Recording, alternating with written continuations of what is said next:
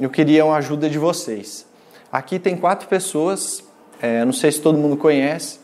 Mark Zuckerberg, ele é o presidente do, ele é o dono do Facebook, da rede social. Silvio Santos, todo mundo deve conhecer, ele é o dono do SBT. O Bill Gates, ele é dono da Microsoft, um dos mais ricos do mundo.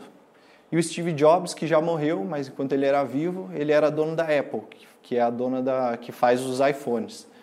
Então, o que, que esses caras têm de, de comum? Além de ser milionários e além de serem donos de empresas, o que, que vocês chutam que eles têm em comum? O que é? Dinheiro. Dinheiro, sim, são milionários, isso sim. O que mais? Organizado financeiramente. Organizado financeiramente. Exatamente. Investidores também? Investidores, exatamente. Mas tem uma coisa que talvez ninguém saiba. Esses quatro caras, nenhum deles fez faculdade. O Silvio Santos nem chegou a entrar na faculdade. Os outros, os outros três começaram a fazer a faculdade, mas abandonaram no meio. Então, o que, que eu quero falar para vocês? Primeiro, que para ser rico não precisa ter formação, não precisa ser economista, administrador, não precisa de nada disso. Essa é a prova que eles estão mostrando aqui. E segundo, que a faculdade, mesmo que você tenha o conhecimento, isso não quer dizer que você saiba mexer com dinheiro. E por que, que eu estou falando isso? Porque eu vou contar para vocês a minha experiência com dívidas. Eu tive uma dívida há seis meses depois que eu saí da faculdade. Imagina eu, estudei quatro anos para fazer uma faculdade de economia e depois de seis meses eu estava com uma dívida. Parece contraditório, né? Mas na última viagem que eu fiz, eu fui para a Espanha. E lá tem aquelas touradas, tal, que é bem típico. E tem uma frase lá, um, um ditado popular da Espanha, que fala assim: falar de touros não é a mesma coisa que entrar na arena. Ou seja, por mais que, que eu tenha estudado, na hora que a gente aprende na prática, a hora que a gente vai é, colocar em prática, é diferente. A hora que você entra na arena, as coisas são diferentes.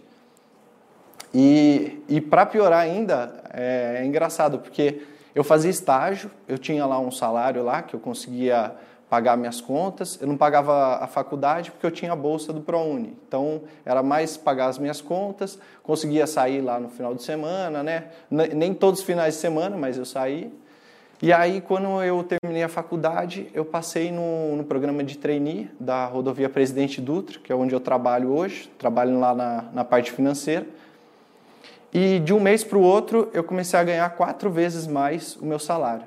Então você imagina, eu tinha acabado de fazer uma, uma faculdade de economia, estava ganhando quatro vezes mais, e aí é, comecei a, a, entrei nas dívidas, né? Parece contraditório. Mas o que aconteceu? É, como eu não estava acostumado com isso, eu comecei a comprar várias coisas e sem, sem controle nenhum. E para piorar, eu ainda fiz um. Quando é, eu comecei a trabalhar, comecei a receber, o banco me liberou um cartão de crédito. E eu nunca tinha mexido com cartão de crédito. Enquanto eu estava só no débito, só pagando à vista, eu estava conseguindo tocar bem. E aí eu comecei a comprar um monte de coisa, parcelado, coisa que não tinha necessidade.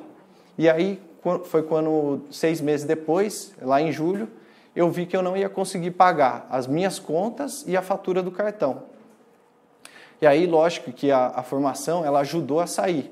Ela não evitou que eu entrasse nas dívidas, mas ajudou a sair. Então, logo que eu percebi que eu não ia ter condição de pagar, eu fui atrás de um empréstimo, fiz um, um empréstimo consignado, que é um, uma opção que desconta direto do seu salário, né? É, como minha empresa tinha um, tem um convênio com o Itaú, eu consegui uma taxa bem baixa, né? Eu pesquisei várias taxas, era a taxa mais baixa, e aí logo eu já consegui sair. Mas eu enxergo isso, essa passagem que eu tive né, dessa dívida, como um ponto essencial para essa transformação, porque foi a partir desse momento que eu comecei a me organizar financeiramente. Para eu saber o quanto que eu estava devendo, né, o quanto que eu precisaria de empréstimo, eu tive que colocar tudo numa planilha, tive que anotar tudo, quanto que ia sobrar para saber quanto que eu ia poder pagar por mês desse empréstimo. Então isso foi essencial e hoje eu uso isso não só para controlar o dinheiro, essa organização, esse planejamento eu uso no meu trabalho, eu uso para fazer minhas viagens. Então isso foi essencial. Então para quem tem dívida ou para quem está passando um momento financeiro difícil, Eu enxergo isso como uma oportunidade de você aprender, utilizar isso como uma experiência, como um aprendizado e para levar isso em prática e praticar na vida.